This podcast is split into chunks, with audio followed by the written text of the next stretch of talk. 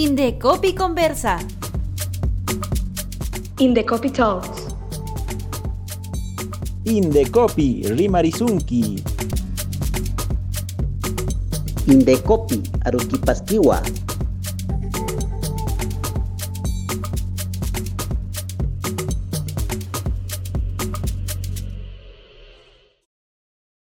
Hola, nuevamente juntos. Te damos la bienvenida y te invitamos a escuchar nuestro podcast Indecopi Conversa.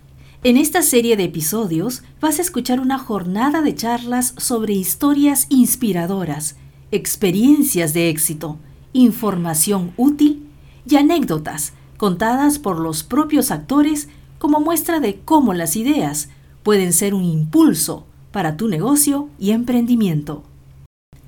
En este episodio vamos a escuchar a Gabriel Benítez, representante de la sala especializada en propiedad intelectual, quien nos hablará sobre la propiedad intelectual, ideas que transforman el mundo. Adelante, Gabriel. Muchas gracias. Yo voy a contarles la historia de mi amigo Alex. Alex es hoy un emprendedor que como muchos peruanos tuvo que solucionar los problemas que se produjeron por el COVID-19, por la pandemia. A todos la pandemia nos afectó de distinta forma, pero a quienes probablemente los afectó más fue a los emprendedores, a los microempresarios. Y Alex estaba en este rubro. Alex y su familia se dedican hace muchos años al cultivo de uvas en la ciudad de Ica. Eh, Ica es una ciudad característica precisamente por la producción de pisco y vino, y por lo tanto producir la materia prima con la cual se hacen las uvas y el pisco no es un mal negocio. Y efectivamente, a la familia de Alex no le iba mal. El negocio se sostenía en el tiempo y le permitían de alguna manera vivir tranquilamente. Sin embargo, y como les pasó a muchos, eh, nadie tenía previsto las consecuencias que podían originarse con el COVID. Y definitivamente nadie estaba listo para enfrentarlas. Esas cuarentenas iniciales bajo las cuales no podíamos ni siquiera salir solo para comprar alimentos básicos fue fatal para muchos eh, negocios. Negocios de mucho tiempo terminaron eh, cerrando y quebrando por ese espacio que no, no, se les permitió y no se pudo naturalmente eh, seguir operando.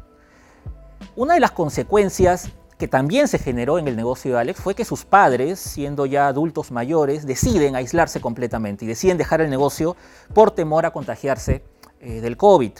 Y esto determinó que Alex tenga que tomar la decisión si es que estaba interesado en continuar con el negocio. Sus padres le dijeron, Alex, nosotros nos vamos a retirar, pero te damos la opción de quedarte con el negocio. Si tú deseas hacerlo, puedes continuar con la producción de uvas, con todas las cargas y con todas las consecuencias que hemos sufrido. Eh, sería el objetivo que tú tendrías que afrontar si es que quieres reflotar el negocio. Obviamente para Alex no fue una decisión fácil, una cosa, y nosotros lo sabemos muy bien, es trabajar para alguien, seguir las decisiones de alguien, y otra cosa es tomar las decisiones por uno mismo. El destino del negocio en este caso iba a encargarse de, guiar, de ser guiado solamente por las decisiones de Alex. Alex había participado con sus padres en la toma de algunas decisiones y había incluso negociado algunas características propias de lo que necesitaba para poder cultivar sus uvas. Sin embargo, nunca fue el encargado de tomar la decisión final. Esto era algo muy importante para él como empresario, a pesar de ser una persona bastante joven, había tenido ya experiencia en este negocio con sus padres, así que eh, esto lo motivó a emprender, lo motivó a ingresar en el negocio en forma independiente. Acepta la propuesta de sus padres y decide hacerse cargo del negocio. Ahora, habíamos dicho que el cultivo de uvas era un negocio rentable, pero producto de la pandemia se había visto bastante afectado.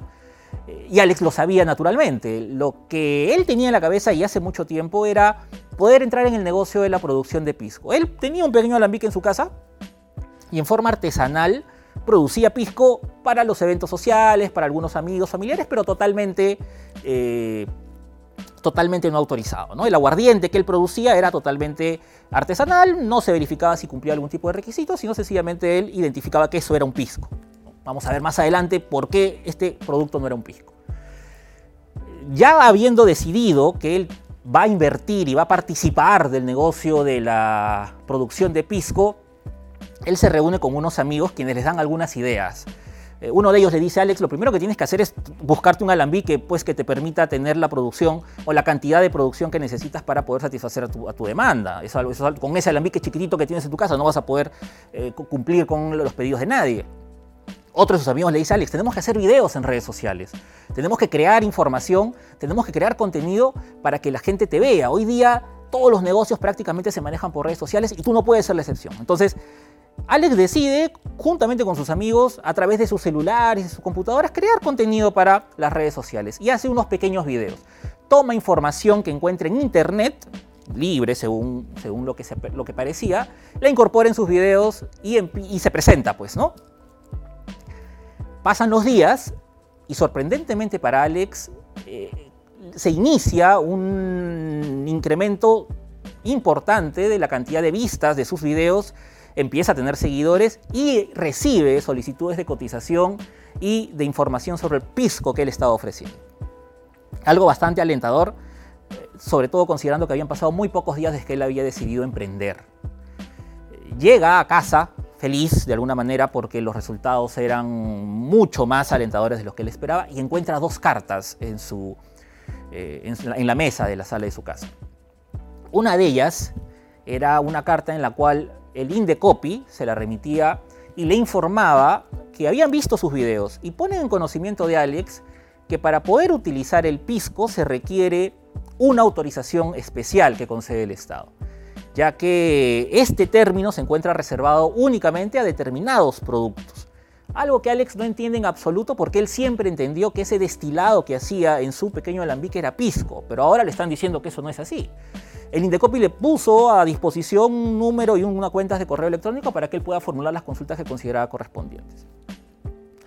La segunda carta era remitida o fue remitida por un fotógrafo iqueño que manifestaba ser el titular o el creador o, sobre quién recaían los derechos de la imagen de que eh, Alex había incorporado en sus videos. Era una imagen de la laguna de la Huacachina que este fotógrafo había eh, tomado y que de alguna manera era una de las mejores fotos que él consideraba que tenía, pero que Alex le había incorporado. Y el fotógrafo le manifiesta en la carta que esa eh, fotografía ha sido incorporada sin su autorización y por lo tanto le pide las explicaciones del caso ya la cosa se estaba poniendo un poquito fea, ¿no? Ya lo, el entusiasmo inicial cambia completamente con este tipo de comunicaciones y para ponerle una cereza al pastel del mal día, Alex ingresa a sus cuentas de redes sociales y verifica que sus videos han sido bloqueados, bloqueados por una supuesta infracción al derecho de autor.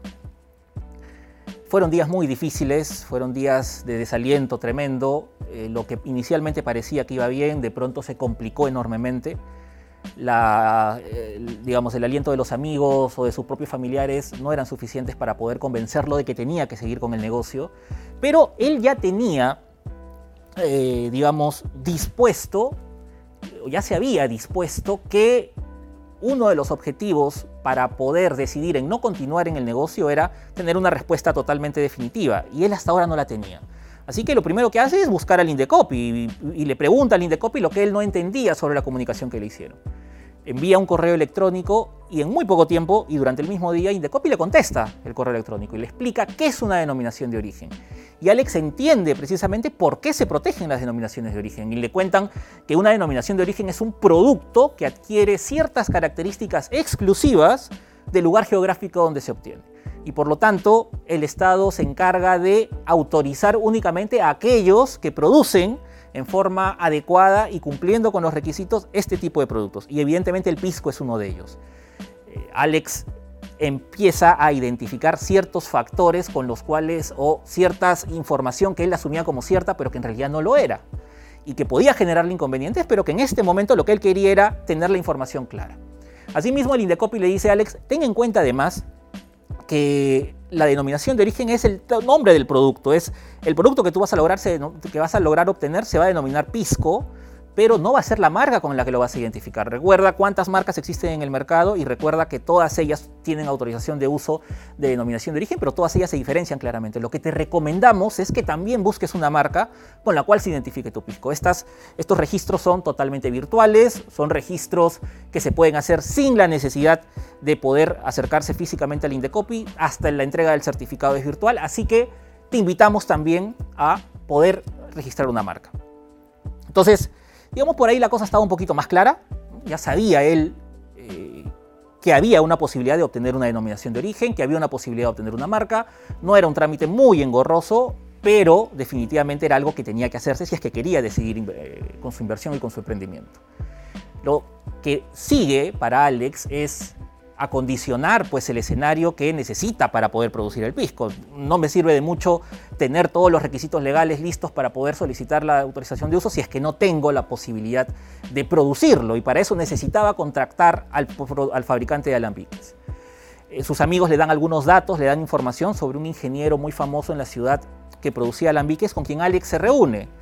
Este ingeniero le indica a Alex que sus alambiques son de muy alta calidad que son utilizados por las bodegas más importantes de ICA y que además se trata de un producto patentado.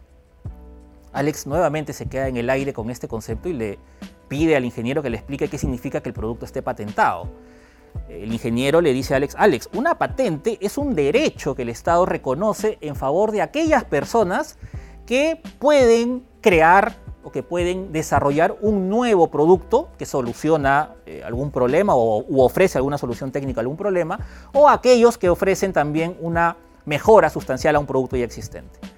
En caso de mis alambiques, yo le he dado características únicas que permiten tener un producto con mayor calidad y eso es el motivo, ese es el motivo por el cual yo tengo una patente. Eso me hace exclusivo, nadie puede utilizar mi patente sin mi autorización, porque lo contrario significaría que yo pueda denunciar a esta persona y lograr que se le sancione.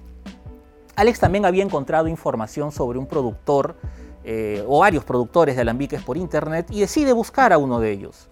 Y con quien se reúne le explica el motivo de la reunión, le explica las necesidades que tienes para fabricar un alambique para producir su pisco y este fabricante le dice, sí Alex, perfecto, yo puedo hacer lo que tú eh, me pides, puedo darte las características que necesitas.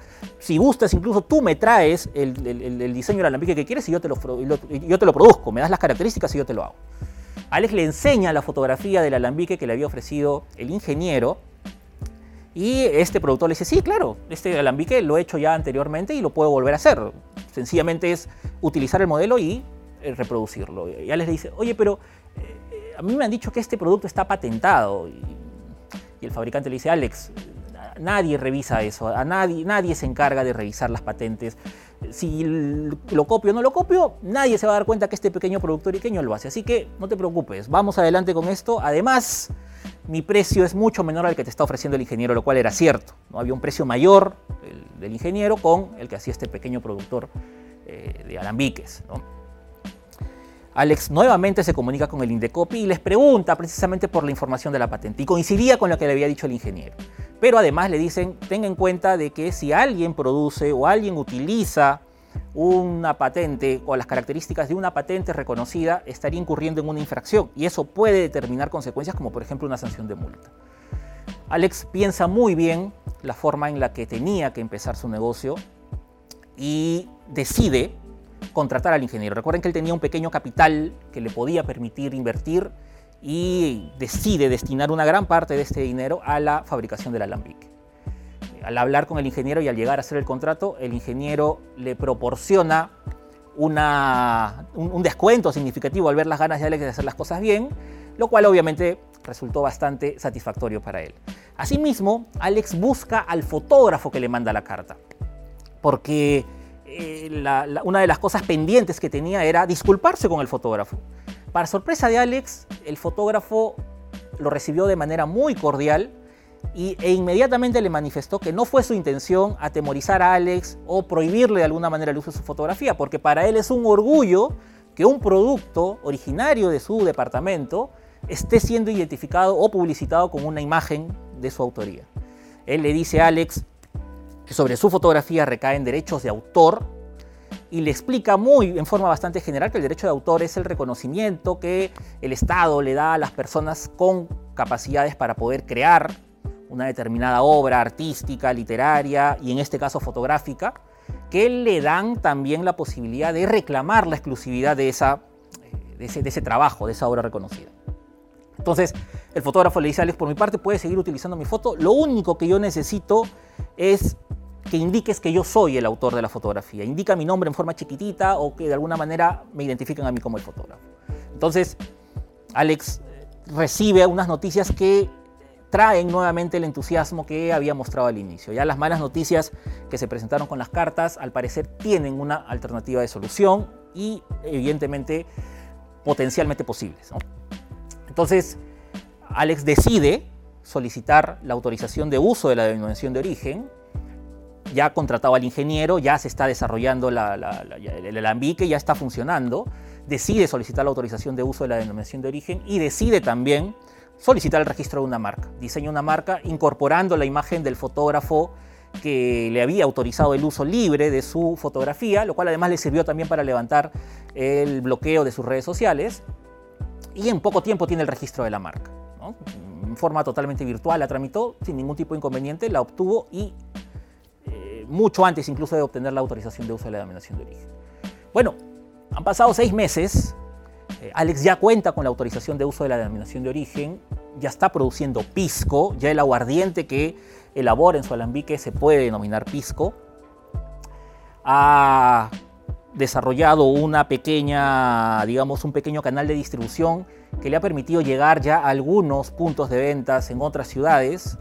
Eh, todavía es muy pronto para decir que el negocio tiene éxito, pero el camino que ha decidido seguir Alex, que es el camino difícil, es probablemente lo que le va a asegurar un éxito en muy poco tiempo. Hay que tener mucha paciencia, hay que ser muy perseverante con el cumplimiento de las disposiciones normativas, porque una de las garantías que le va a dar a Alex el tener éxito en el negocio es que posteriormente muchos de los elementos de propiedad intelectual que él está utilizando, como por ejemplo su marca, va a tener también una protección como derecho de exclusiva. Yo conocí la historia de Alex ya después de que él entró al mercado, ¿no? Todas estas condiciones o todas estas características él me las contó después de que yo lo vi en el mercado y reconoció que si hubiera decidido buscar información adecuada, definitivamente hubiera ahorrado mucho tiempo en poder lanzar su producto al mercado. No obstante, eh, hoy día, con el respeto de normas de propiedad intelectual, él ha logrado implantar un emprendimiento que si bien, como les dije, en este momento no podemos decir que es exitoso y que ya le permitió recuperar toda la inversión, este paso importante del respeto de las normas de propiedad intelectual va a significar un camino o ha formado un camino donde es altamente probable que el éxito esté muy cercano. Muchas gracias. Indecopi conversa. Indecopi Talks. Indecopi, Rimarizunki. Indecopi, Aruquipastiwa.